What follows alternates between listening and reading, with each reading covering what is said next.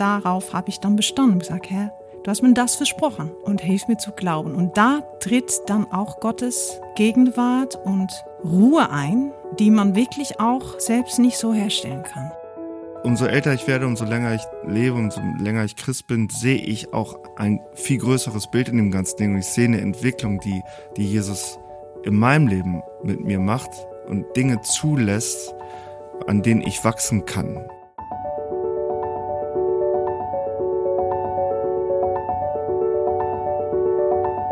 Der Flügelverleih. Mit diesem Podcast kommst du an.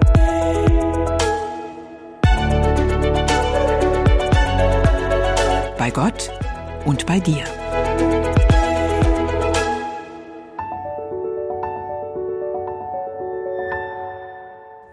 Wir nicht nur ein, sondern gleich zwei Gäste in unserem Flügelverleih und wir reden auch nicht nur über ein Kunstwerk, sondern gleich über drei. Das klingt viel und das ist es auch, denn die beiden Vollblutmusiker und Multitalente haben einfach schon viel erlebt, wovon sie ein Lied singen können. So waren die beiden schon mit Musikgrößen unterwegs wie Michael Patrick Kelly, Nena oder Andrea Berg, doch am liebsten stehen sie gemeinsam für den Größten auf der Bühne, Jesus Christus.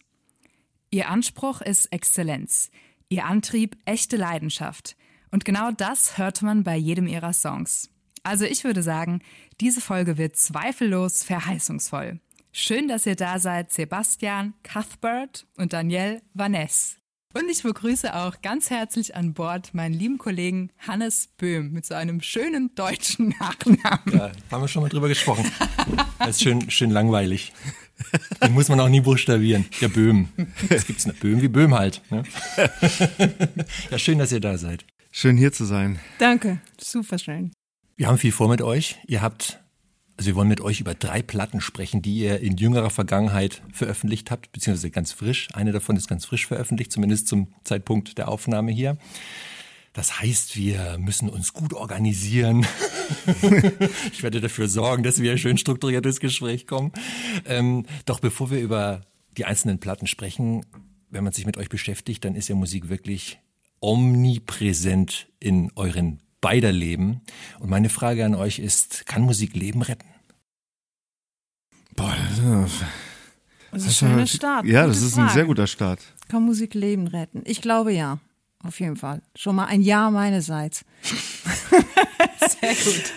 Ich würde sagen auch ja. Ich weiß es, ich bin mir nicht sicher, ob es physikalisch rettet, aber auf jeden Fall mental, seelisch, geistig. Doch. Ja, auch spontane Antwort ist ja. Nicht, dass ich das hören wollte, aber ich habe es mir gedacht, weil wenn man sich mit eurer Musik beschäftigt und auch gerade auch mit den Texten beschäftigt, und die letzten drei Alben sind ja auch deutschsprachige Alben gewesen, da ist so viel Ermutigung in den Texten, dass ich mir vorstellen kann, dass das den Menschen schon hilft, gerade auch in dunklen Zeiten. Was denkt ihr? Also ich kann mir vorstellen, dass ähm, es vor allen Dingen denjenigen hilft, die die ähnliche Erfahrung vielleicht gemacht haben und die Dinge in den Texten wiederfinden, die sie irgendwie, mit denen sie sich irgendwie identifizieren können. Und also ich glaube, bei vielen dieser Lieder ist es halt wirklich, es ist nicht nur einfach irgendeine fiktive Geschichte, sondern es sind halt auch erlebte Sachen. Und, und wenn man es dann irgendwie schafft, die, die Sachen zu formulieren und ein Lied draus zu machen und, und das mit einer gewissen, ja, Glaub, Glaubhaftigkeit, würde ich sagen. Also gar nicht, weil man es sich so sehr vornimmt, weil, sondern einfach, weil es so ist. Man, man schreibt halt ein Lied über dieses oder jenes. Und ich glaube, wenn Leute die Situationen kennen, dann können sie was damit anfangen. Ich glaube, das, da liegt, glaube ich, ein großer Wert drin dann, würde ich sagen. Eine große Verheißung könnte man auch sagen, um einen geschmeidigen Bogen zu eurem ersten Werk, über das wir sprechen wollen, zu ziehen, zu schlagen. Und zwar das Konzeptalbum Ich habe dich erwählt. Äh, Im Booklet dazu steht, ich habe dich erwählt. Dieser Satz sollte uns regelmäßig aufrütteln, wenn wir uns mal wieder in den Fallstricken des Lebens verheddert haben und keinen Ausweg mehr wissen. Ja, warum dieser Titel, warum diese Verheißung als, ähm, ja, Oberverheißung nenne ich jetzt mal, die auf diesem Album steht. Also dieses Projektalbum, die Idee kam eigentlich hauptsächlich auf von Sebastian, dieses Thema, dass Gott uns erwählt hat, dass er der Weg zu uns sucht. Oft sitzt man oft, also oft ist man dabei, als, als Mensch zu überlegen, was kann Gott für mich machen? Äh, was bedeutet er für mich? Ne? Und in diese Sache, dass Gott dich erwählt hat, heißt es, kann man schon mal direkt rausspüren, was für eine Beziehung das ist und was für eine Gnade das ist, dass Gott, dieser große Gott, so nah sein will, dir so nah kommen möchte. Und dass es so eine, ja, aus seinem Herzen herausspringt. Und das ist einfach das Schöne von dieses, von dieses Thema, von diesem Album. Ne? Hm, ja, weil ich glaube, also in letzter Zeit, ich habe ein anderes Buch, was ich immer wieder phasenbedingt relativ, also manchmal lese ich es nicht und dann wieder intensiver. Das ist das alte von, von Oswald Chambers. Mein Äußerstes für dein für. Ja, das habe ich, hab ich, hab ich auch vor ein paar Wochen geschenkt bekommen. Habe Ja. ich gerade heute Morgen gelesen. Das ist Ich habe es cool. vor vielen, vielen Jahren Ja, geschenkt sehr tief, bekommen. ne? Ja. Und ähm, was immer wieder daraus hervorgeht, was ich sehr, sehr, also für mein Leben sehr, sehr wichtig finde und sehr ähm, lehrreich, ist die Idee, dass Gott uns nicht segnen will mit seinen Segnungen und mit Dingen, die wir ihn bitten, was er für uns tun kann, sondern vor allen Dingen, dass wir ihn kennen dass wir mit ihm verbunden sind. Also es ist nicht so, Gott, was kannst du für mich machen, sondern eher, hey, wie gut kenne ich dich? Wie, wie nah darf Gott wirklich ran? Ist geht es um Segnung oder geht es darum, dass wir mit ihm identifiziert sind?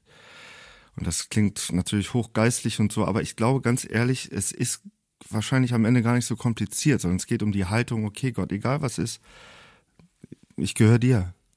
Und, und dann werden diese Verheißungen, auch die biblischen Verheißungen, die rücken nochmal in so ein ganz anderes Licht irgendwie. Und das, was Daniel gerade sagte, ich, die, diese, die Idee, dass Gott ähm, in all seiner Größe und all seiner Allmacht wirklich daran interessiert ist, daran interessiert ist, dass er ein Teil unseres Lebens sein darf, und zwar voll.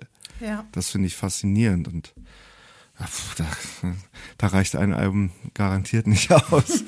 War das so der ausschlaggebende Punkt, wo du gesagt hast, weil Daniel meinte ja, die Idee kam eigentlich von dir, so mal so ein Konzeptalbum zu dem Thema zu machen. War das so die Idee dahinter zu sagen, das muss mal ein bisschen, dem muss man mal ein bisschen mehr Scheinwerfer geben, dieser Tatsache? Oder? Ja, es war, es war so ein bisschen teils, teils. Ich, es hat mich schon auch fasziniert, äh, vielleicht einfach das Thema generell. Also ich meine, Gottes Verheißung, biblische Verheißung, die sind ja nicht alle nur so, so diese, diese Wellness, Wellness-Dinger, so nach dem Motto, hey, ich will dich segnen und die, dies und jenes, sondern es gibt ja auch noch andere Aspekte in dem ganzen, in dem ganzen Bild. Also auch, wo, wo Gott Warnung ausspricht, wo Gott sagt, wo, wo das Ganze hier hinläuft und was er für uns getan hat. Und, und, und dass wir diejenigen, die ihn kennen dürfen durch Jesus Christus, dass wir natürlich einen ganz anderen Ausgangspunkt haben. Und ähm, das war mir wichtig, weil ich, ähm, mich hat das immer fasziniert. Vielleicht ist es ein bisschen so dieses, dieses missionarische Herz, was irgendwie in mir schlägt. Also ich glaube, es gibt da verschiedene Aufgaben und Begabungen. Ich glaube, die einen sind, sind eher so die Denker und die, die, die Lehrer oder so. Und, und ich habe immer ein Herz, ich habe relativ früh ein Herz dafür entwickelt, dass ich, dass ich möchte, dass Leute zu Jesus kommen. Und, ähm, und in diesem Zusammenhang einfach so Lieder darüber zu schreiben, was, ja, was Gott uns verspricht. Ich glaube, der ähm, ja, Dreh- und Angelpunkt dabei ist ja immer, ob man es schafft, die ganzen Verheißungen persönlich zu nehmen. Ne? Also, äh, dass man wirklich sagt, okay, das ist jetzt nicht nur irgendeinem biblischen Held oder eine- einer biblischen Figur zugesprochen worden, sondern das darf ich für mich ganz persönlich in Anspruch nehmen. Ist das was, was euch leicht fällt? Oder gibt es auch Verheißungen, ähm, ja, mit denen ihr schon mal gerungen habt und ja, wo ihr euch nicht so sicher wart, okay, ist das was, was ich wirklich ähm, erlebe und was ich wirklich auch so für mich ähm, ja, in Anspruch nehmen darf? Ähm, das ist wirklich, ein, ich bin am Denken, das hört man halt durch diese Pause jetzt, die entsteht. Das ist sympathisch. Äh, genau, genau. laut. D denken Genau, genau, sein. genau. ähm, es ist halt so, dass man oft, also jetzt mal ganz persönlich, es, ich habe ein großes Problem, mein Leben lang schon, ein absolutes kindliches Vertrauen in Gott konstant zu haben. Andererseits höre ich von Menschen, die mich kennen, die mich sehr gut kennen, dass sie das auch an mich bewundern, dass ich eben eigentlich doch transportiere und kommuniziere, dass ich ein kindliches Vertrauen habe. So, das ist natürlich in sich ja schon mal sehr interessant, was ich hier so als, als Bild darstelle. Aber für mich persönlich ist es wirklich so, ähm, dieses kindliche Vertrauen zu haben, diesen Glauben zu haben und da immer dran zu arbeiten selbst, da scheitert man dran. Mhm. Und das habe ich lernen müssen. Dass man wirklich für diesen Glauben auch wiederum sich ausrichten muss auf die, das Angebot, was Gott dir gibt, dir zu helfen, das zu glauben. Und da liegt die, die Kraft. Also ich fühle mich total lernen müssen und immer noch. Oft ist man so dabei, die sagen so, ja, ich möchte das jetzt so und ach ja, das wäre so gut, wenn das, wenn ich das konstant so könnte. Und man ist am Machen und Machen, am Machen und wieder allein beschäftigt, mit sich beschäftigt. Und der Punkt ist auch in dieser Sache wirklich dann die Fülle, die, die totale Übergabe an Gott wieder zu haben, zu sagen, Herr, oder ja, du machst es in mir. Ja. Genau. Weil es passiert, ist, es passiert leicht, dass man. Genau. Es ist passiert leicht, dass man, also mir geht das so, dass man mehr an seinen Glauben glaubt und an seine Projekte genau. als an Gott. Und das, ich glaube ganz ehrlich, ich würde mich wundern, wenn ich da alleine stehe mit diesem Ich möchte Gefühl. kurz Halleluja schreien. Ja.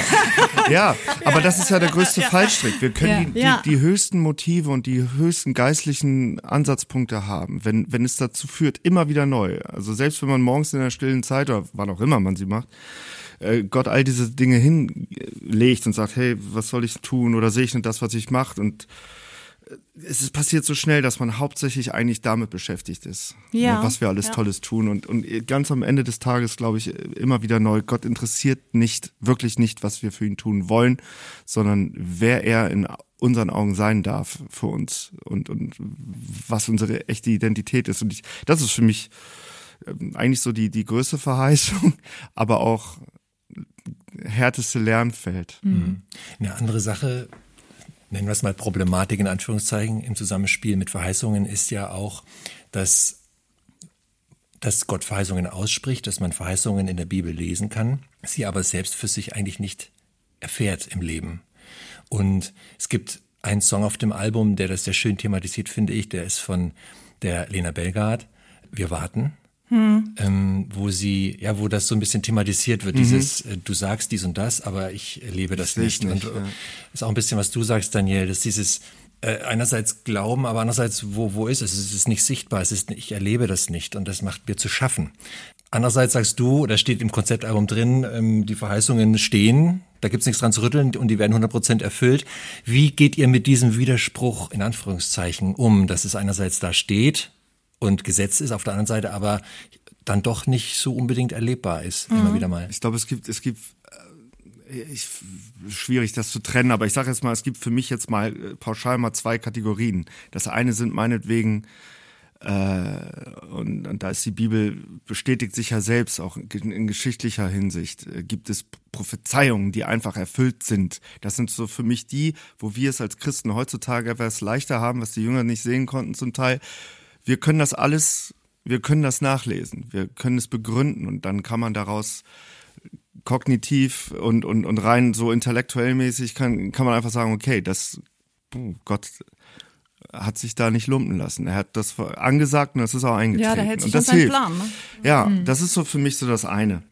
Ähm, das ist unglaublich interessant. Und äh, ich habe aber für mich festgestellt, ähm, dass diese Dinger, selbst wenn wir sie erkennen, äh, das sorgt nicht unbedingt im täglichen Leben oft dafür, das, was du gerade sagst, dass Gott meinetwegen eine Verheißung für mich hat oder, oder auch Versprechen hat, dass ich dich, ich will dich segnen und, und niemand kann dich aus meiner Hand reißen. All diese Geschichten. Und dann gibt es aber Situationen, da fühlt sich das einfach nicht so an.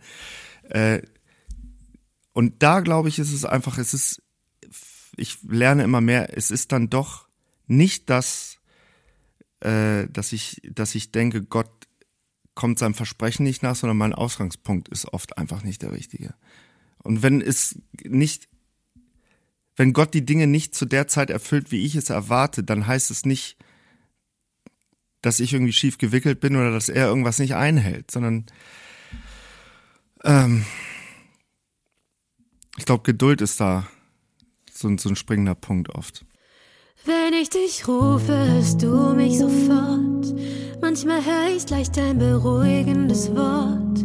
Wenn du versprichst, was du uns versprichst, ist völlig klar, dass du es nicht brichst. Und dann gibt's diese Zeiten, wo nichts geht, sich nichts auf deine Ziele zu bewegt. Versprochenes verblasst und uns entschwebt und niemand deine Worte mehr. Denn unser Leben ist kurz, der Geduldsfaden auch. Doch wir beharren darauf. Unsere Hilfe kommt von dir, auch wenn wir nicht gerne warten. Vater, wir warten. Sieh uns hier warten. Auf dich und dein Licht.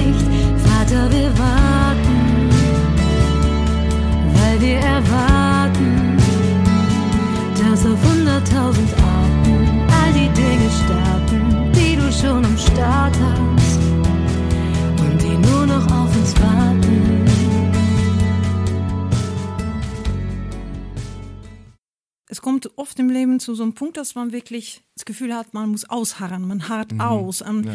Man findet einfach das, was Gott in andere Leben gemacht hat, um sich äh, um eine rum oder einfach in biblische Geschichte, findet man sich so zurück in seinen Alltag und fängt an, dann man fängt an zu hadern und äh, zu machen und zu wollen und verbittert wird man noch dazu und und ich habe selber wirklich lernen müssen in Phasen, wo es einfach seelisch für mich unfassbar schwierig war, um das Leben einfach, das alltägliche Leben zu tragen, einfach durch Vergangenheit, durch Sachen, also jeder hat so sein Päckchen zu tragen. Ähm, und da hat man mit zu tun. Und das plagt eine, mal mehr, mal weniger. Es hemmt eine, es lähmt eine. Und dann kommt diesem Punkt tatsächlich, wenn es zu heavy wird, wenn man merkt, hey, ich kann, ich kann es nicht mehr, ich kann es nicht mehr. Und bei mir kam auf jeden Fall so ein Moment, wo ich echt gemerkt habe, so, es geht nicht mehr weiter. Und was mache ich jetzt? Na, habe ich jetzt natürlich versucht, wieder selbstständig Gott zu vertrauen. Na, das war natürlich eine Farce, weil das fun funktioniert nicht. Und dann habe ich wiederum auch ein Gebet gesprochen, dass ich sage, Herr, ich verstehe es nicht, ich kann es nicht nachvollziehen, warum das so sein muss. Ich halte es nicht mal aus, aber ich spreche mein Vertrauen aus, dass du mir in diesem Moment die Kraft gibst, weil ich dir vertrauen will und du gibst mir auch die Kraft zum Glauben. Und in dem Moment ist auch in meinem Leben immer wieder, wenn es solche Schaltmomente gab, die Verheißung Gottes, sage ich hier, das heißt so eine Verheißung, wo er sagt, sorge dich nicht und spreche es aus und ich helfe dir zu glauben. Und darauf habe ich dann bestanden und gesagt, Herr, du hast mir das versprochen und hilf mir zu glauben. Und da tritt dann auch Gottes Gegenwart und Ruhe ein, die man wirklich auch selbst nicht so herstellen kann. Es klingt vielleicht für Zuhörer jetzt irgendwie so Hokuspokus, Pilates Spaß auf Holländisch. Aber ähm, so ist es. Und da habe ich noch nie, da, da ist Gottes Wort noch nie gescheitert, noch seine Verheißung an uns nie gescheitert. Aber es ist wirklich, man muss zu dem Punkt kommen, dass man absolut die Leine loslässt und absolut in jeder Hinsicht sagt, Gott, du musst es jetzt machen. Und ich vertraue ich dir. auch, dieses ist- Vertrauen, das ist, aber da brauchst du auch wiederum ja, Aber das Hilfe ist für. tatsächlich- Aber so funktioniert es wirklich. Und dann tritt es ein. Und so habe ich es so oft erlebt, ja.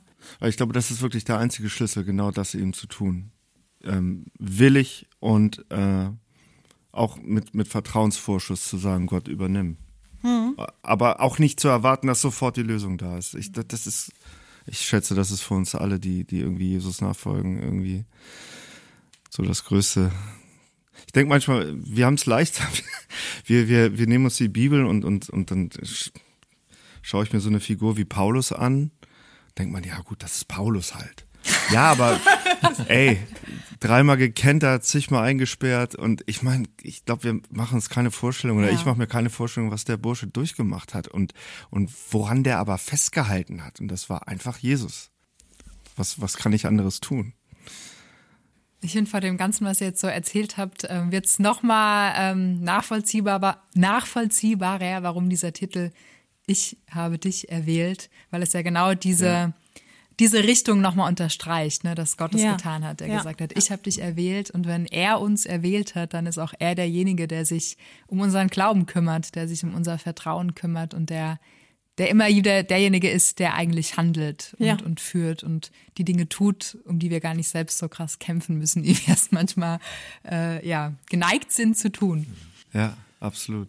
Das Album ist ja ein wie so ein Mosaikbild, wo verschiedene Künstler ihren Teil dazu beigetragen haben. Die Lena Belgert habe ich schon genannt, Las Peters dabei, Sam Samba, Daniel König, wahrscheinlich noch ein paar andere, die ich jetzt in der Aufzählung gerade jetzt mal unter den Teppich kehre. Das waren eigentlich schon, ich dachte, da fehlten nur noch wir zwei. Fehlt, fehlt nur noch ihr beide. Da ich, sie, war das nicht so? Ja. ich hatte jetzt nicht den Anspruch, sie alle zu erwischen, aber ja, okay, ja, ist doch schön. Ähm, Daniel, wie, genau, ja. wie, wie, ist, wie kann man sich das vorstellen? Hat jeder dieser Künstler dann einfach äh, ein Lied geschrieben und euch dann sozusagen rübergeschoben und ihr habt gesagt, alles klar? Oder wie war, wie kann man sich diesen Entstehungsprozess vorstellen? Das war unterschiedlich. Also ähm, es war, als wir hier besprochen haben, äh, also ähm, als, als die Idee über dieses Album kam, dann war relativ klar, dass, dass äh, wir auch unterschiedliche Songwriter dazu holen möchten, einfach, dass es einfach vielfältig ist und nicht nur so einfach nur so eine Soloscheibe irgendwie jetzt von, von uns beiden oder irgendwie sowas.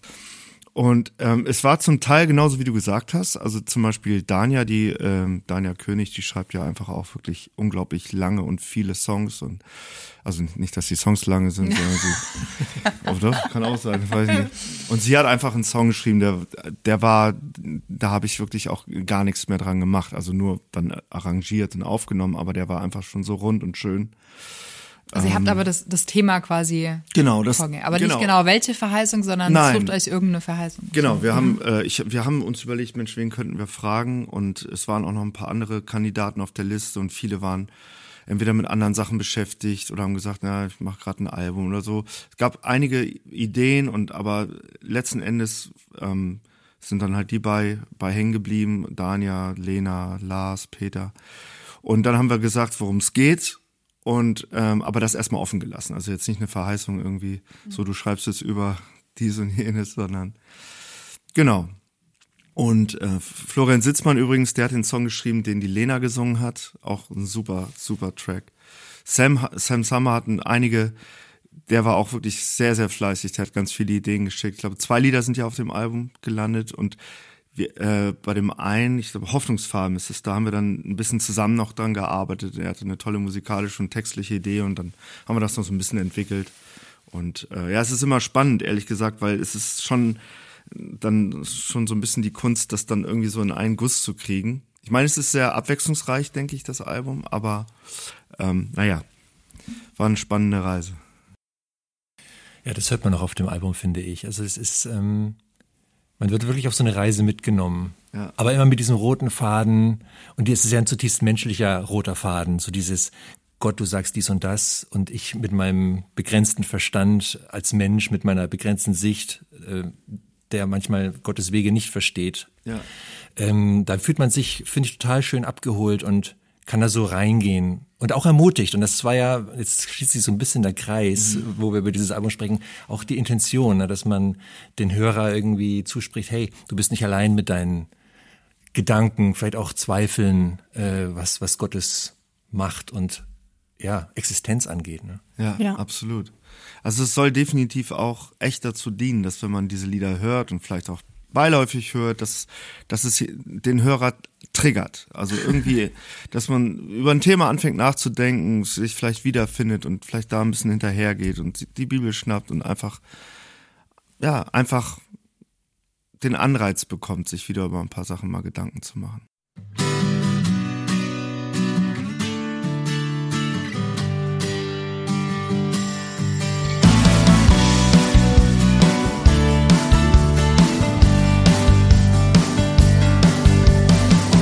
schaffst das Leben und alles, was atmet, nach deinem Willen geformt und geartet. Erwächst die Welt, hast alles erhält, das Liebe erwählt, es gibt nichts, was fehlt.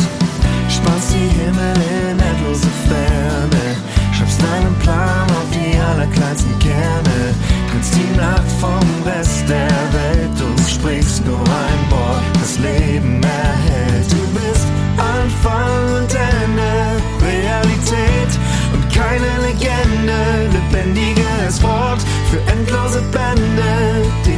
Definition unendlicher Liebe. Du bist ein Gott, der das Dunkel erhält. Der eine Gott, von dem die Schöpfung erzählt. Du bist ein Gott, der die Sünden vergibt.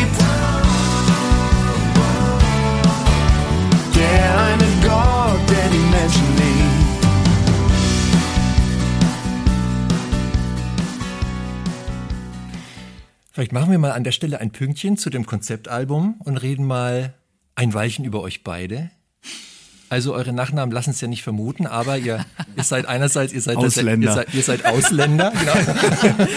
Und ihr seid verheiratet.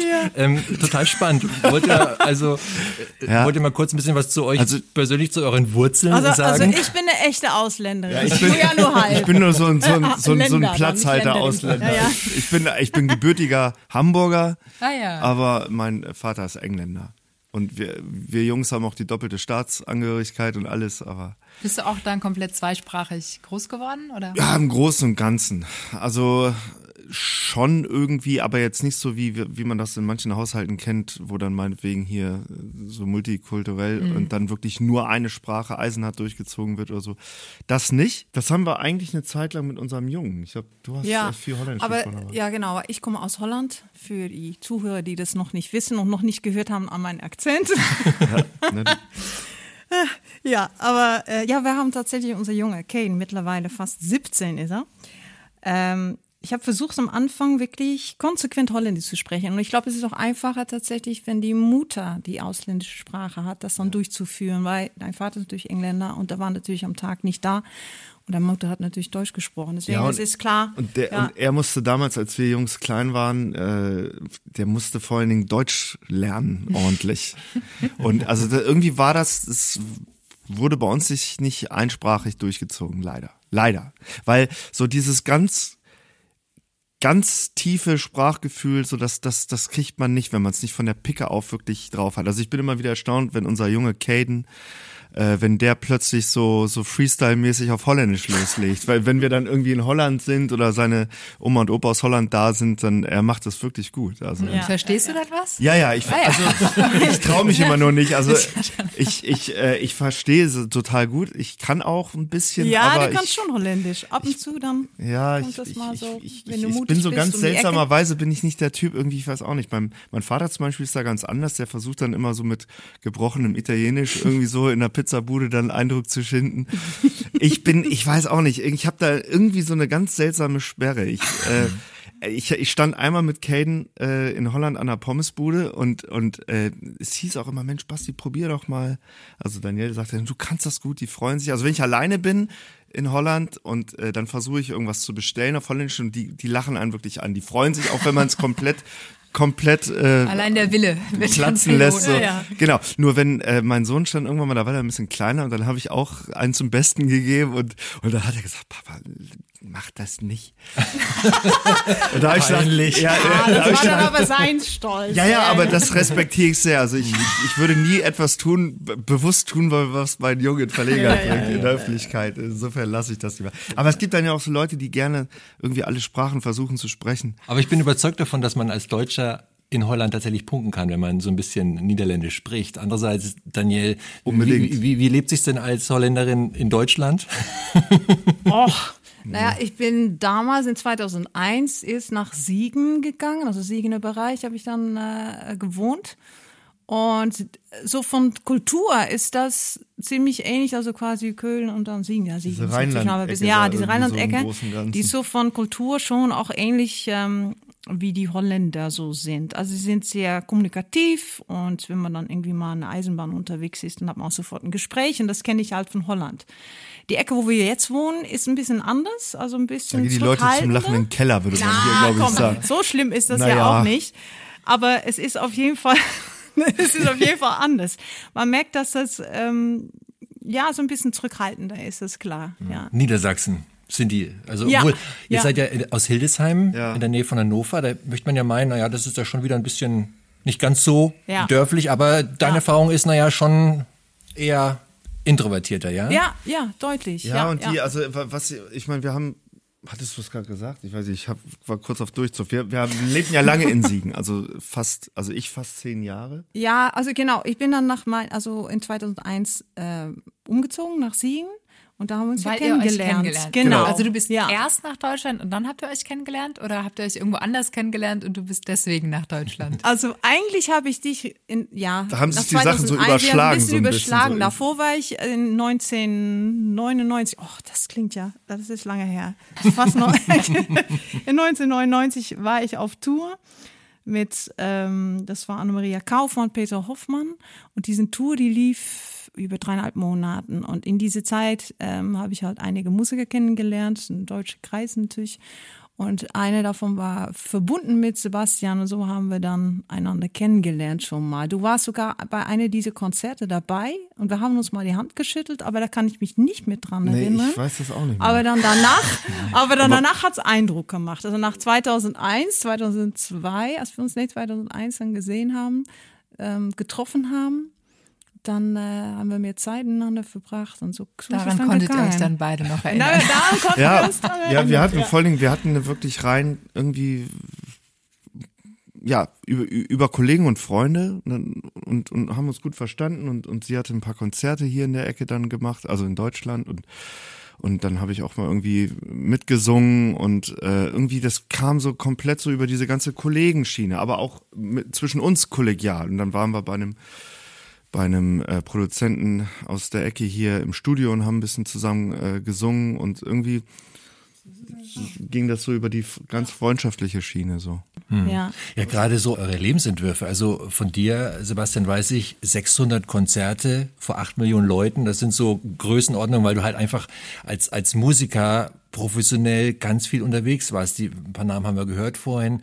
Da sieht man sich ja auch nicht so oft. Oder wie, wie habt ihr das, wie, wie, wie habt ihr das empfunden? Also ja, es hat sich zumindest jetzt in unserem Leben äh, ist die, die Zahlen, die kommen glaube ich auch zusammen, wenn man natürlich eine Zeit lang bei bei zwei Acts spielt, die die wirklich echt große Hallen voll machen so und das über Jahre. Also Andrea Berg ist jetzt bei mir in meinem Fall jetzt zwölf Jahre und das ist dann schon, da kommt echt ein bisschen was zusammen und allerdings war es jetzt so, also ist, ich kann mich nur an so vielleicht mit Dalia Lavi oder mit, mit Katja Epstein, da war ich dann mal auf Touren, die gingen dann meinetwegen so zwei, zweieinhalb Wochen. Aber eigentlich waren das bisher immer so Acts, die, die dann eher in so, in so kürzeren Blöcken auf Tour waren. Also wenn wir zum Beispiel mit Andrea Berg auf Tour sind, dann ist es meistens so von bestenfalls Freitag bis Sonntag oder Donnerstag bis Sonntag und den Rest bin ich zu Hause. Also ich war nie lange am Stück weg. Das wäre auch eine Sache gewesen, die ich nicht gern gemacht hätte. Einfach so generell. Und das hat sich, das ging eigentlich immer. Dann haben wir natürlich Ja. auch viel zusammen gemacht. Genau, damals haben wir auch äh, unsere Trio Acoustic Soul gehabt, womit wir einige Konzerte immer mal gemacht haben, unterwegs waren. Aber in die Zeit, wo wir, wo Kaden noch, äh, also Junge, noch klein war, äh, davor habe ich auch sehr, sehr viel Tours gemacht, von Holland sehr viel unterwegs, habe da, ich weiß nicht, ob euch das was sagt oder der Zuhörer, Evangelische Rundfunk, das ist eigentlich der ein, also eine von den drei öffentlich-rechtliche Sender, größte öffentlich-rechtliche Sender in Holland. Da habe ich ab mein 16. bis mein 28. bin ich da sehr involviert gewesen, habe viel gemacht, war viel unterwegs, schöne Sachen gemacht, große Sachen gemacht, kleine Sachen gemacht. Und ähm, dann kam der Switch, dass ich in, in Deutschland viel mehr gemacht habe. 1994 ging das eigentlich los mit Händel meets Pop. Für die Leute, die schon ein bisschen älter sind. äh, die kennen das noch. Das war, also Kay Gaunt war dann auch, ähm, war dabei, Helmut Joost, ähm, genau, es war ein Projekt, was auch Florian Sitz von Helmut Joost, glaube ich, äh, das Arrangement dafür gemacht haben, genau. Und ähm, so kam der, in die Zeit war ich ja auch schon viel unterwegs. Ja, und als wir dann zusammenkamen, Basti und ich, da und unser Hüpfer dann auf der Welt kam, da mussten wir natürlich gucken, auch, dass ähm, wir konnten nicht beide irgendwie dann zwei Wochen am Stück weg. Also man muss ja erstmal gucken, wie, wie handelt man das, ne? Genau. Äh, dann deswegen der Sprung dann weiter Richtung Norden, dass die Eltern dann da waren. So haben wir das dann irgendwie aufgefangen. Ja. Ich würde ganz gerne mal den Blick auf dein Soloalbum richten, Sebastian. Das hast du gerade schon angesprochen. 2019 hattest du die Entscheidung getroffen, jetzt mache ich mal was eigenes. Ja. Ähm, das kam im Frühjahr 2021 raus. Es heißt Zweifellos. Und über das Album sagst du, ich zitiere dich mal eben, wenn ich darf. Diese Lieder sind in einer Zeit entstanden, die ich mehr überlebt als gelebt habe. Kannst du sowas sagen? Ich zweifelte daran, jemals wieder Lieder schreiben zu können. Wahrscheinlich wollte Gott mich genau an diesem Punkt haben, damit er den Blick auf das größte Wunder in meinem Leben richten kann, Jesus. So, da drängen sich mir gleich zwei Fragen auf. Was war das für eine Zeit? Was war das für ein Tal, in dem du da warst? Oh, ähm. Es, es war eine, eins vieler Täler, nach, nachdem man mal auf dem Berg war und wieder mal in irgendeinem Tal ist. Und ähm, Oh, ich habe ich hab eigentlich mein Leben lang äh, wahrscheinlich durch durch Dinge von von ganz früher, mit denen ich groß geworden bin, die die mich beschäftigen, äh, Erfahrungen, Schicksalsschläge und so weiter und so fort, schon eher immer wieder auch Phasen, wo wo ich einfach schon auch mit Depressionen zu tun habe und hatte. Und ähm, ne, für, für manche Außenstehende ist es vielleicht so ganz interessant, so, ach ja, Musiker, oh, der hat Depression oh, dann werden das garantiert richtig gute Lieder. äh, ich kenne, ich kenne eine Reihe von, von Leuten, denen das überhaupt nicht so geht, glaube ich. Ne? Also das ist jetzt nicht so da, aber ich, ähm, es war definitiv einer der, einer der Motoren, die, die, ja, wie soll ich das sagen?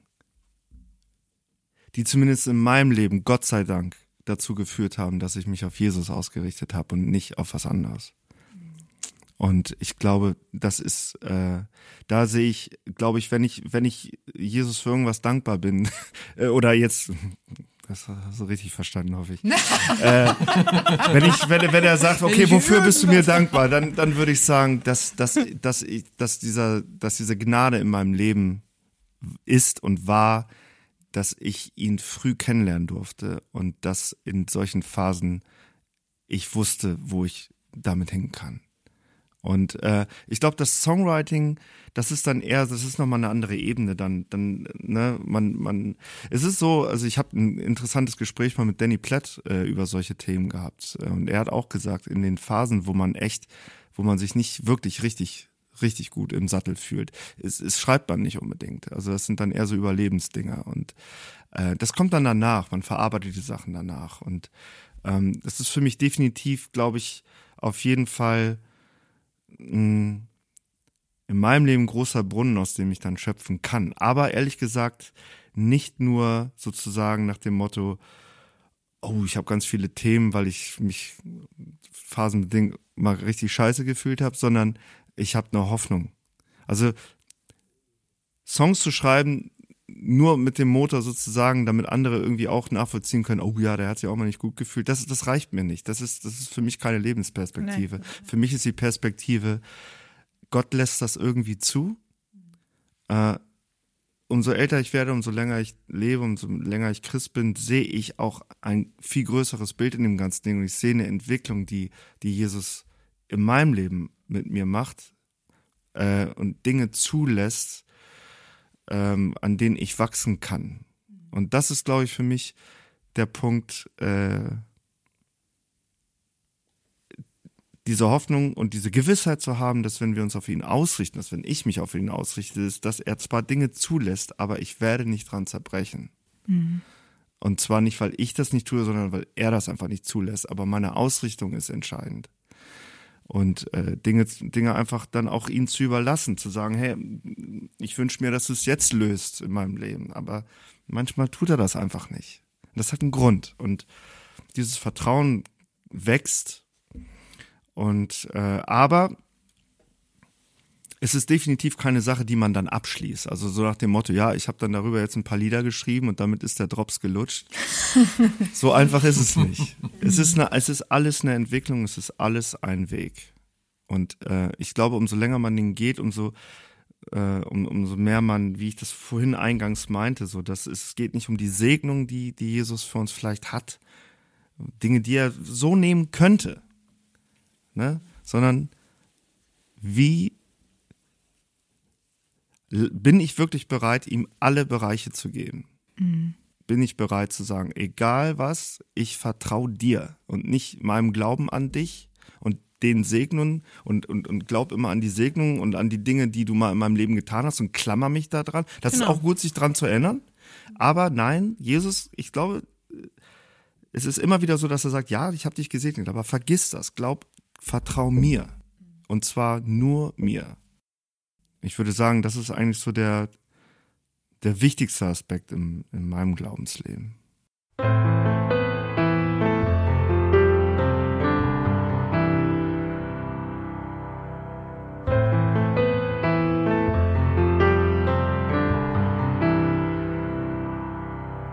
Das Warten hat ein Ende und geht schnell vorbei.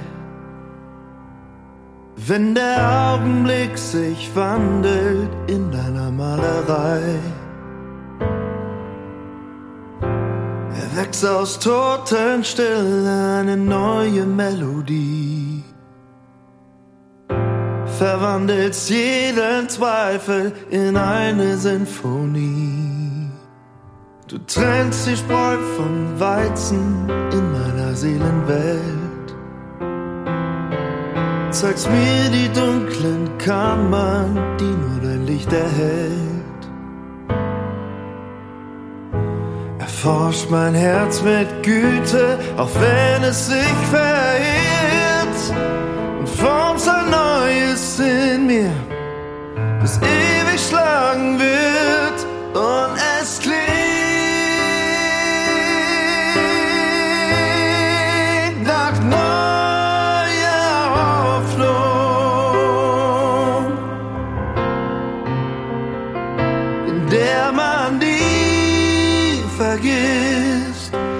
dass das Sterben nur ein Schritt ins Leben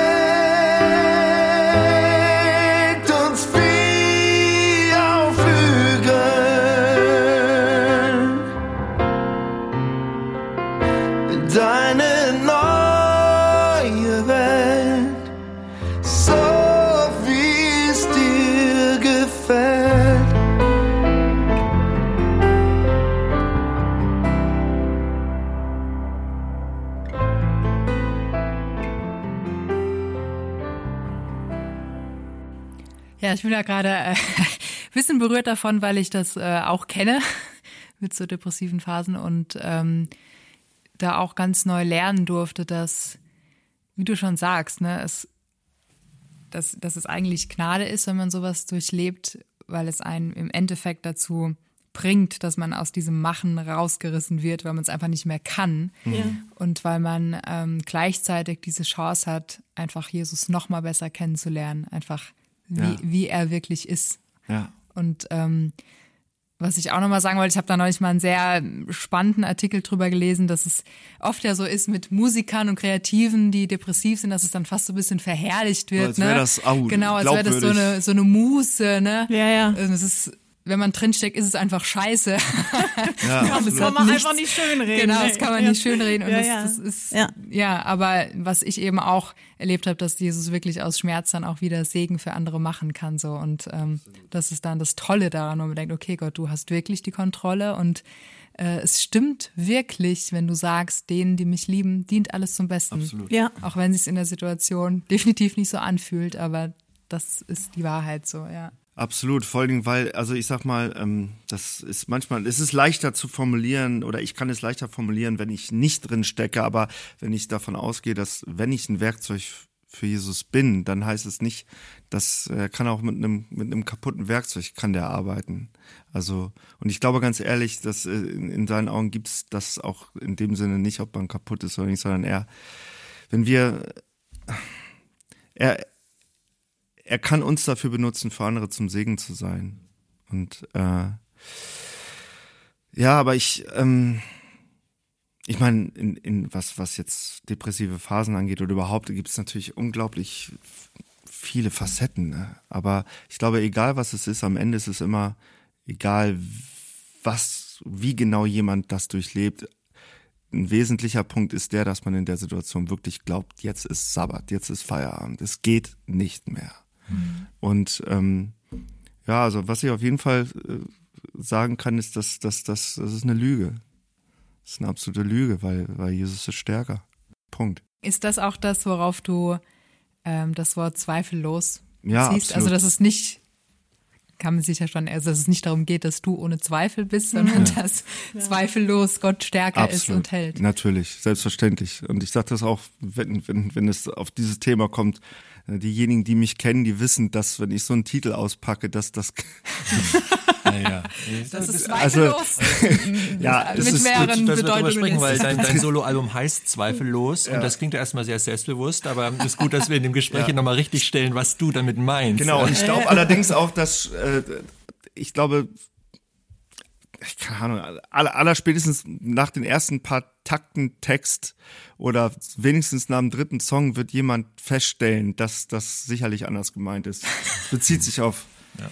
Auf, ich, auf, auf kann ich Herrn. bestätigen, ja. weil also wenn man dein Album hört, äh, dann merkt man schon, das ist sehr, sehr tief. Mhm. Ähm, es ist ja von den, weiß nicht, zwölf plus minus Songs, die da drauf sind, sind ja die meisten eher ruhig, eher fast schon akustisch gehalten, also sehr, ja, mhm. wo, wo der Gesang, der Text auch sehr im Vordergrund steht und das drumherum zurücktritt, haben, musikalisch schon eine Tiefe, aber auch textlich eine Tiefe. Und man merkt da schon, hu, da, da hat jemand ein Album, da hat jemand ein Album gemacht, da hat jemand Songs geschrieben, der kennt die Tiefen, der kennt die, die Täler des Lebens. Mhm. Das, das hört man da richtig durch. Und wenn du vorhin gesagt hast, wer weiß, wozu das dient oder dass auch so dunkle Phasen können zum Besten dienen, dann mindestens bei dem Album hört man das, dass du wahrscheinlich viele Menschen ähm, die auch Taylor kennen, mit deinen Songs echt abholst, berührst, die sich verstanden fühlen, die sich da auch mit reinnehmen können, weil sie sagen, ja, der spricht, der singt mir aus der Seele eigentlich. Mhm. Ne?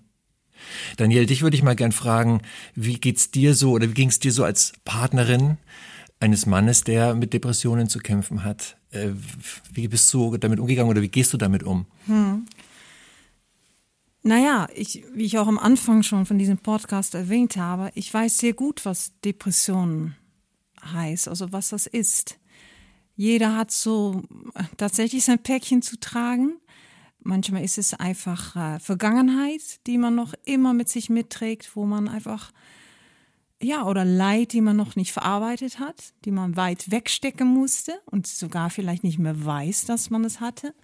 Aber es ist in der Seele da und es fragt auch immer wieder neu seine Zeit. Es will verarbeitet werden. Und irgendwann kommt der Punkt, da musst du ran. Deswegen, so war das bei mir.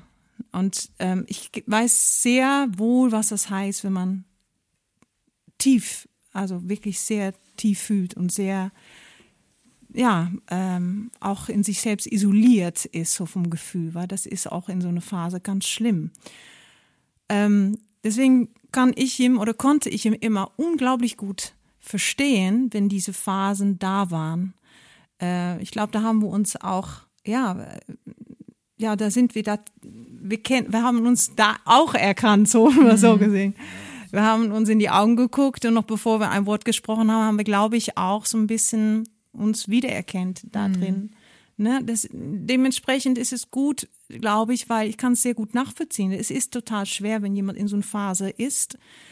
Ähm, und ja, aber das, ähm, ich glaube, dieses Verständnis dafür zu haben, dass es so ist und dann auch nicht sofort zu viel machen zu wollen, auch nicht sofort in Panik zu geraten. Das ist auch eine Sache, die man einfach lernen muss, dass man einfach sagt, das aushalten gemeinsam. Ja, ne? genau. Und einfach, dass man sagt, es ist, es ist jetzt, aber es es ist gekommen und es geht auch wieder. Und die Phasen sind auch wichtig, weil ich glaube, wenn es um Vergangenheit und Verarbeitung geht, ist es ganz wichtig, diese Phasen ernst zu nehmen und äh, sie nicht nur wegzubeten. Ja, das gibt's auch oft in unseren Kreise, ähm, sondern einfach sie wirklich, wirklich ernst zu nehmen und diesen Teil von sich, die man vielleicht verloren hat durch Vergangenheit, echt wieder zurückzuholen und, und echt ernst zu nehmen. Und das ist eine Phase, ich meine, wir haben da beide, ja, ich glaube, ich großes Verständnis. Leicht ist es nicht natürlich, wenn eine äh, lange in eine Phase so ne, sich auch zurückzieht innerlich. Äh, aber gut, das kennt er andersrum von mir ja auch. Ne? Mhm. Aber ja.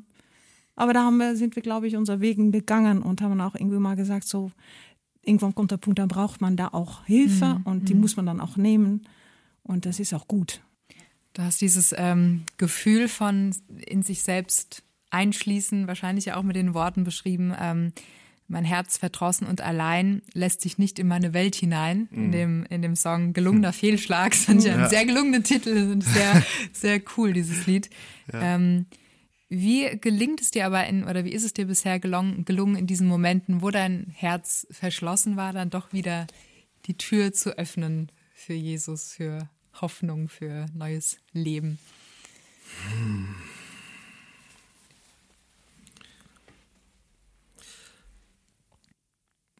Ja, wahrscheinlich. Ich meine, mal abgesehen von einer depressiven Phase, äh, es lässt sich auch übertragen auf das Alltägliche. Also wenn ich, ich meine, Jesus steht ja nicht da und sagt, na mal gucken, wie lange brauchst du, bis du wieder geschnallt hast, dass es ohne mich nicht geht.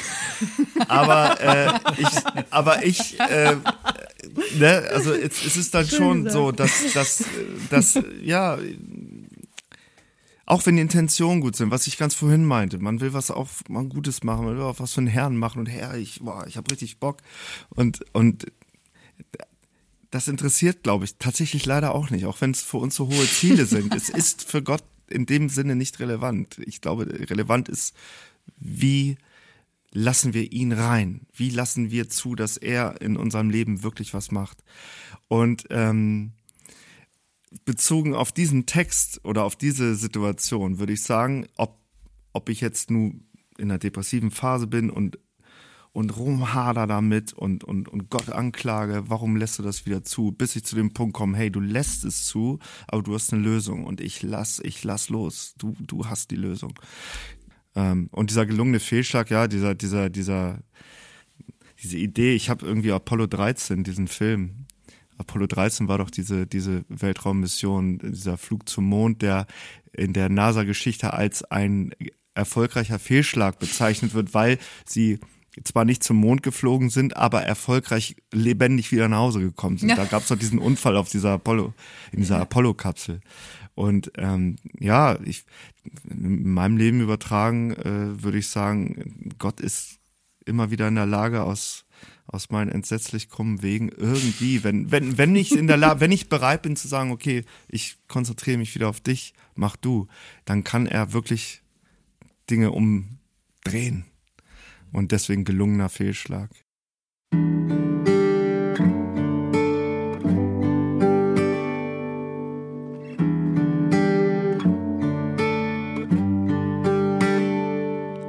Ich halte mich genau an meinem Plan und lasse keine Zweifel an mich ran. Lege mir die Worte schlau zurecht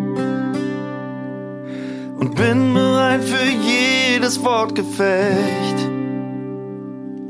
Eine einwandfrei geführte Diskussion dient am Ende nur der eigenen Illusion. Mein Herz verdrossen und allein lässt dich nicht in meine Welt hinein.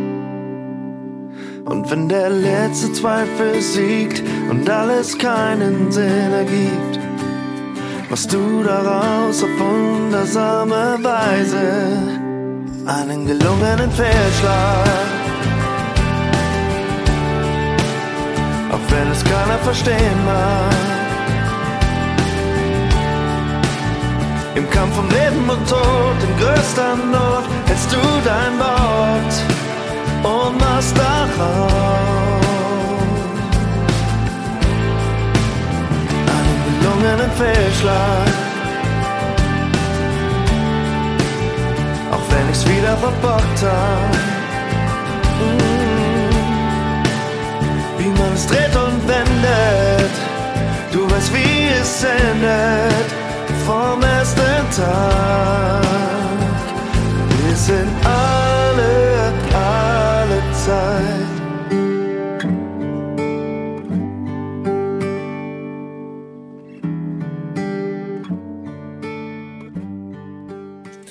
Zeit, über das dritte Album zu sprechen, was wir uns noch, vorgenommen haben. Ja, wirklich. einzelnen- Ja, ich- Und das ist wirklich. Das sind eigentlich drei Ja, das Podcast-Folgen. machen mit drei Folgen. Ja, kommen wir jedes Wochenende. Ja, machen wir. Gehen wir danach immer Deal. schön essen.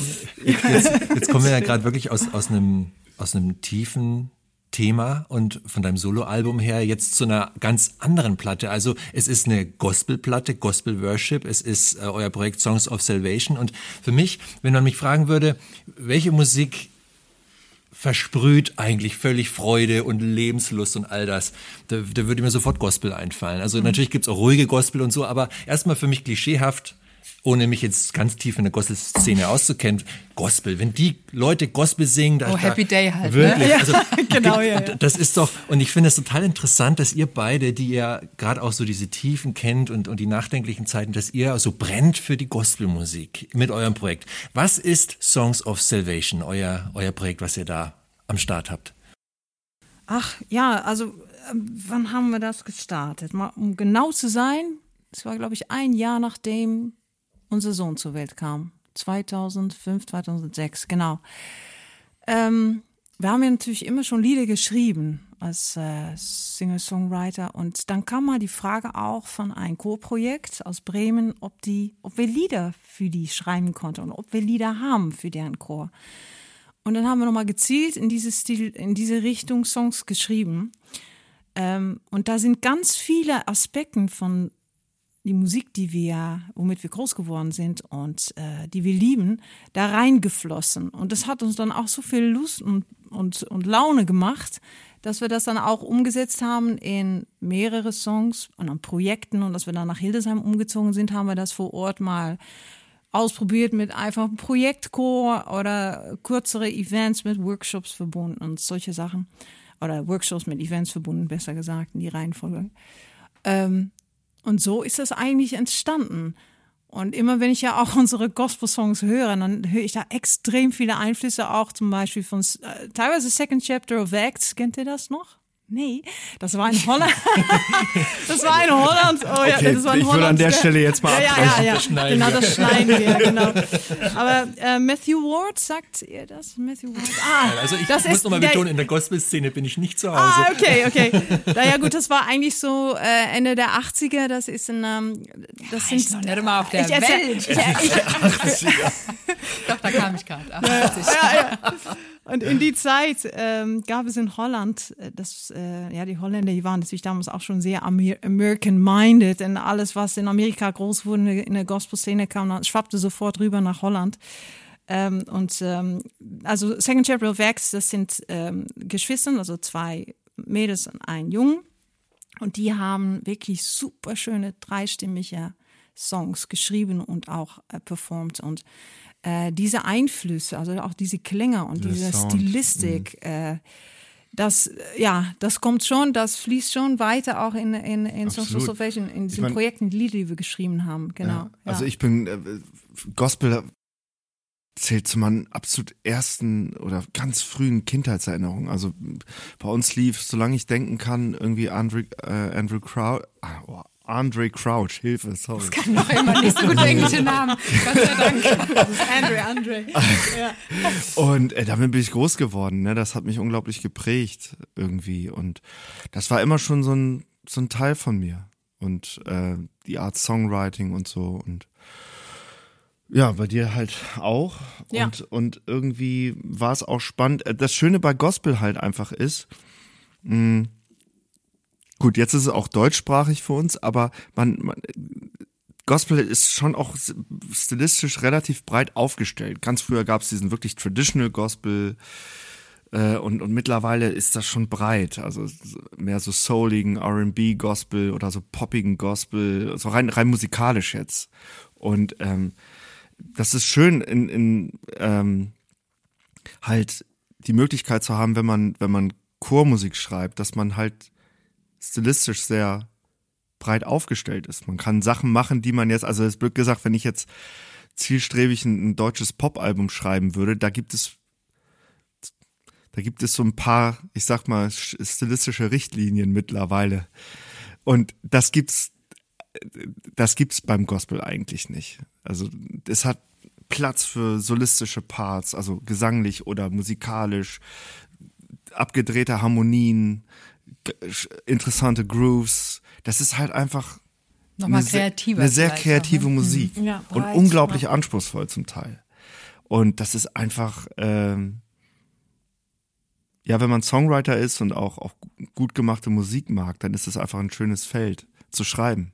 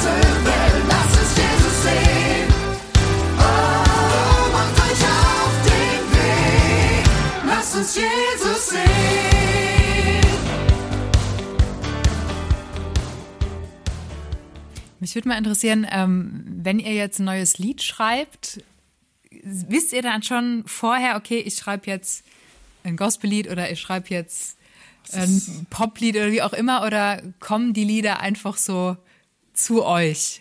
Also vielleicht auch die Frage, wer ist der eigentliche Songwriter? Ja, es- es ist, also die Lieder, die kommen manchmal zu einer einfach so, die kommen angeflogen und dann hat man die. Die Ideen, Die Ideen, genau. die ersten Hooks. Aber es ersten, ist, ja, aber wenn man wirklich sagt, oder wenn man wirklich ein Projekt hat, wo man sagt, ich schreibe jetzt ganz genau nur Gospel-Songs, dann hat man schon auch so eine Richtlinie. Und dann ist es manchmal so, dass die Lieder in die Stilistik ja eine zufliegen und manchmal muss man die auch richtig erarbeiten. Absolut. Äh, manchmal fließt es und dann hast du innerhalb von eine, eine Stunde echt eine ziemlich guten, runde Sache schon. Und manchmal sitzt du und dann sitzt du noch einen Tag und dann diese eine Zeile und das macht eine verrückt. Ne? Und dann auf einmal, dritte Tag ist es dann da und dann läuft es wieder. Also es ist, Es ist sowohl als unterschiedlich. auch. Es ist sehr unterschiedlich. es ja, wie ist so ein egal Prozess wie, ist. also gut, kann nur von mir sprechen, es ist schon auch echt harte Arbeit. Ja. Also es ist, es ist mit, mit, mit all den, ja, wie soll ich sagen, also die Skills, die man halt hat, ob du jetzt nun Designer bist oder Koch oder was auch immer. Es gibt Dinge, die fallen einem zu, andere, das ist einfach Arbeit. Und meistens fängt es an mit einer schönen Melodie, mit irgendeinem Groove, mit irgendeiner Hookline, äh, die plötzlich da ist und die irgendwie einen anmacht und dann setzt man sich hin und arbeitet die aus und wie Daniel sagt, manchmal geht das schnell, manchmal sitzt man da und kommt nicht auf die zweite Zeile oder auf die dritte und dann, ich habe mittlerweile gelernt, das dann loszulassen. Früher war Ja. ich dann viel mehr damit beschäftigt, oh, nee, da muss Ja. jetzt auch was bei Kannst du, rumkommen. kannst du besser mal stoppen Dann und gehst du dann besser Rasen Socken bei H&M kaufen. Oder Socken bei H&M kaufen. Und dann auf einmal stehst du da und bumm, kommt Ja. Der zweite Teil. Also ja, das. Loslassen ist dann echt auch eine Kunst, ja, weil man Ja. beißt sich rein, und manche, aber man muss dann genau loslassen und was anderes machen. Und Ja. dann kommt's wieder. Ja. Aber das höre ich auch von anderen, von Kollegen. Also viele Sachen, also was auch Produktion, Ausarbeitung angeht, so Arrangement, Songabläufe, die entstehen oft, wenn ich meinetwegen intensiver mit, mit, mit einem Song beschäftigt bin, ähm, dann wirklich nicht im Studio, sondern eher zu Hause auf dem Rad oder wo auch immer. Dann auf einmal tickert das weiter und aber es ist nicht so, dass es dass man sich dann abends so wie wie es immer gerne mal oft dargestellt wird, dann um, um 11 Uhr einen Wein aufmacht und dann so extrem kreativ wird und auf einmal kommen die Lieder. So läuft das. Ich stehe morgens um, ich bin manchmal um, um 8, und 9 im Studio und, und, und durchbeißen, ja, schmeißen ja. Rechner an und arbeite. Ja. Und ich finde auch gerade bei dem Genre, das ist ja wirklich, wie ich es vorhin gesagt habe, das ist so happy, übersprudelnd. Da muss man ja auch da muss man ja auch, also so stelle ich mir das vor, in der Stimmung sein, solche Songs, solche, solchen Songs Leben zu geben. Das geht ja nicht, wenn man schlecht drauf ist, oder? Äh, es ist auch ein Muskel. Ich glaube, Du wirst so wie auch erstaunt sein, was alles geht. es ist auch wirklich ein Handwerk, ne? Okay. Äh, Und Es ist- äh, manchmal ist Schreiner, die hat auch nicht jeden Tag irgendwie Bock auf seine Arbeit, aber leistet dann doch am Ende des Tages echt schöne Arbeit, ne? Mhm. Dann steht der Schrank zum Beispiel. Ne? Also ich sag mal Genau, so, wenn das alles von der also, Laune ja. abhängig wäre, dann, Dann- wäre wär nur ein Bruchteil von dem Ich sag dir. aufgenommen, was wir haben. Ja, ja, ja. Genau. Nein, also Ja, aber manchmal kommt dann auch die Laune, ne? Doch So ist schon. es. Also, ja, ja. okay.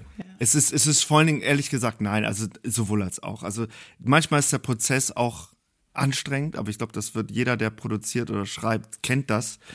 Äh, und dann ist es einfach Arbeit, aber schön ist es wirklich, wenn das Ding dann irgendwann fertig ist und vor allen Dingen, wenn, wenn, wenn Leute die Songs hören und singen. Mhm. Ja.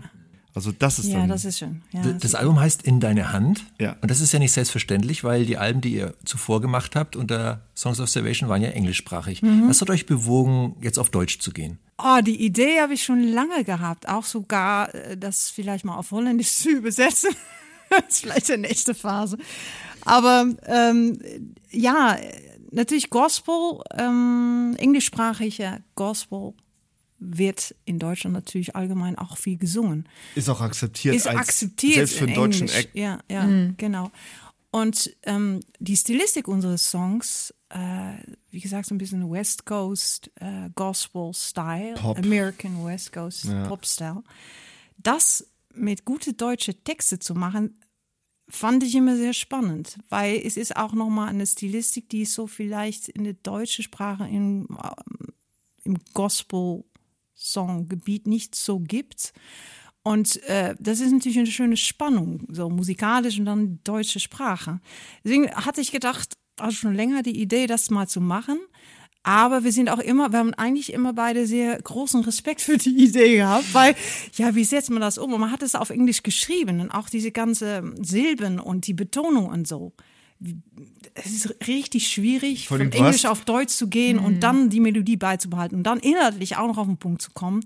Deswegen, das war eine rich, richtige Aufgabe. da vor habe ich einiges gemacht, aber du hast den meisten Ja, du hast im gemacht, sei Deutschen halt, wenn du, wenn du im Englischen drei Worte brauchst, hast du im Deutschen einen ganzen Mund Ja. voll. Weil Das ist das echt, das ist Ja, ein es ist Problem. echt schwierig. Ja, Und dann finde so. mal, finde Ja. mal die richtigen, die Worte und die Ja. Klänge und so. Aber ähm, naja, einmal war das die Idee. Du, Ja. Daniel hatte sie schon deutlich früher. Ich war da eher wieder Deutsch. Oh. nicht machen. Und äh, aber es kamen auch wirklich Fragen. Also immer wieder haben Leute gesagt, Mensch, äh, gibt's euer Zeug auf Deutsch?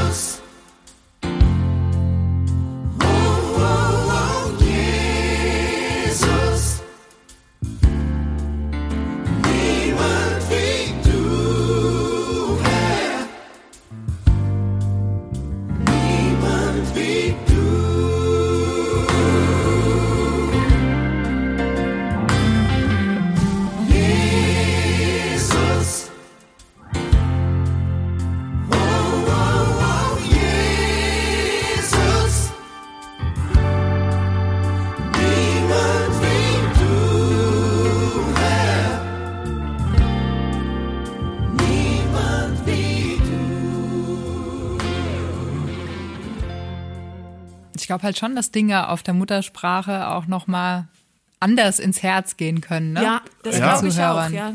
Ja, und vor allem, ich meine, äh, wie Daniel gerade meinte, also ich meine, wenn, wenn es ein Gospelchor-Projekt gibt, dann die meisten wissen, Gospel ist auf Englisch und auch in den Kirchen und Gemeinden wird es auf Englisch gesungen und ach ja, ist ja Gospel, ist ja klar, ist ja Englisch. Ähm, während man äh, normalerweise, gut, das ändert sich lustigerweise in der christlichen Szene mittlerweile, habe ich den Eindruck auch, normalerweise als deutscher Interpret machst du deutsche Musik. Wenn du als deutscher Interpre Interpret vor allen Dingen eigentlich auch in ganz Deutschland, nicht nur in der christlichen Szene, englische Songs machst, das glaubt dir irgendwie keiner. Oder irgendwie, ich, es gibt ja nur ganz wenige Acts in Deutschland, die irgendwie mit englischer Musik halbwegs erfolgreich irgendwie ihr Ding gemacht haben. Eig eigentlich ja nicht.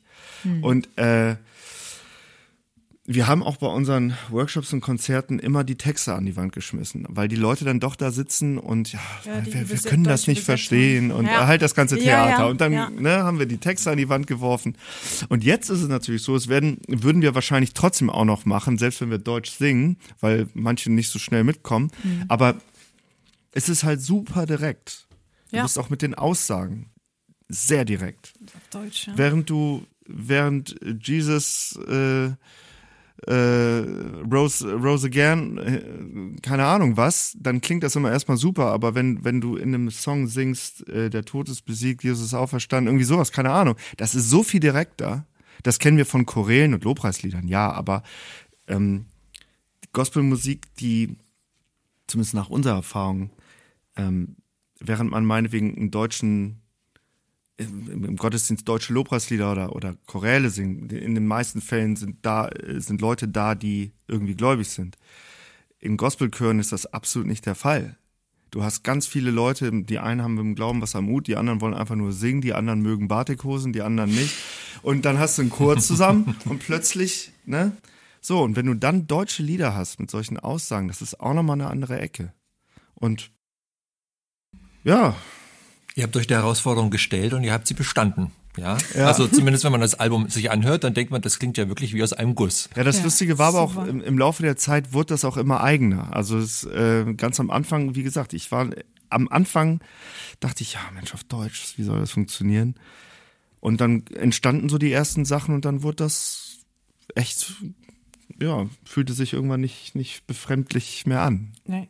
Ja, als wäre es so. Ja, Jetzt hoffe ich, ja. dass die Leute das auch so sehen. Bin mal ganz gespannt. Wir freuen uns, dass es echt so weit gekommen ist jetzt. Also, absolut. Ja. Und äh, wir sind jetzt auch, äh, Schlagwort, äh, so weit gekommen, wir sind jetzt auch an den Punkt, Genau. wo wir die Kurve kratzen müssen. Leider. Batterie nämlich die blinkt, oder was? Ja, ja, also es wird eine der längeren Folgen im Vergleich.